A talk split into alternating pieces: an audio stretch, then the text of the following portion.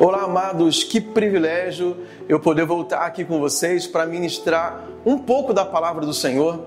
E nesse devocional quero compartilhar o texto de Mateus, capítulo 25, versículo 7, que diz assim: Todas as virgens se levantaram e prepararam suas lamparinas.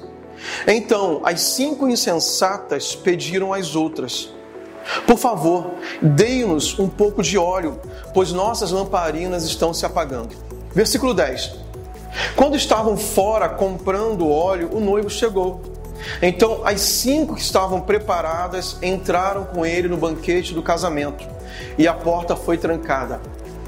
Nós entendemos bem claramente que Jesus está falando aqui nessa parábola das dez virgens sobre a sua volta, quando ele vai encontrar a sua noiva, que é a igreja, no momento histórico onde nós seremos arrebatados e encontraremos com ele nos ares, conforme diz a palavra de Deus.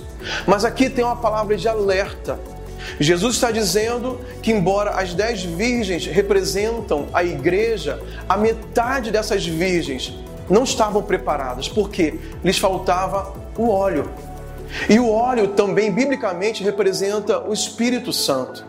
É interessante que a Bíblia fala, o próprio Jesus também fala isso no capítulo anterior, no capítulo 24 de Mateus, que por se multiplicar a iniquidade no mundo, o amor de muitos iria esfriar. E quando fala desse amor, não está falando do amor do mundo, porque o mundo não tem um amor verdadeiro. Está falando do amor no meio do seu povo, da sua igreja. Então, amados, olha só, eu quero te encorajar. Não permitir que o seu coração se esfrie na presença do Senhor.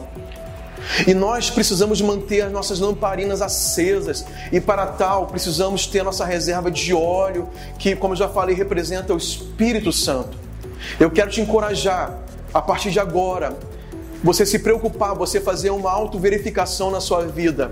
Se você tem reserva de óleo, se você tem reserva, sabe, de presença do Espírito Santo na sua vida, se você tem cultivado isso na sua vida através da adoração, através da oração, da meditação na palavra, de uma vida de santidade, de uma vida nos princípios da palavra de Deus, porque esse dia está chegando. Nós não sabemos nem o dia, nem a hora em que será o arrebatamento da igreja, o nosso encontro com o nosso Senhor, com o nosso noivo, o nosso Jesus. Mas precisamos estar preparados. Então, realmente, volte seu coração para o Senhor. Se você precisa voltar para o seu local secreto de oração, faça isso a partir de hoje. Se você precisa dedicar mais tempo na palavra do Senhor, faça isso a partir de agora. Porque Jesus ele não tarda em cumprir a sua promessa. E esse dia tão especial está chegando. E nós, como igreja, clamamos: Maranata, ora vem, Senhor Jesus. Que Deus te abençoe grandemente e que essa palavra possa fazer efeito na sua vida para te abençoar. É o meu desejo em nome de Jesus.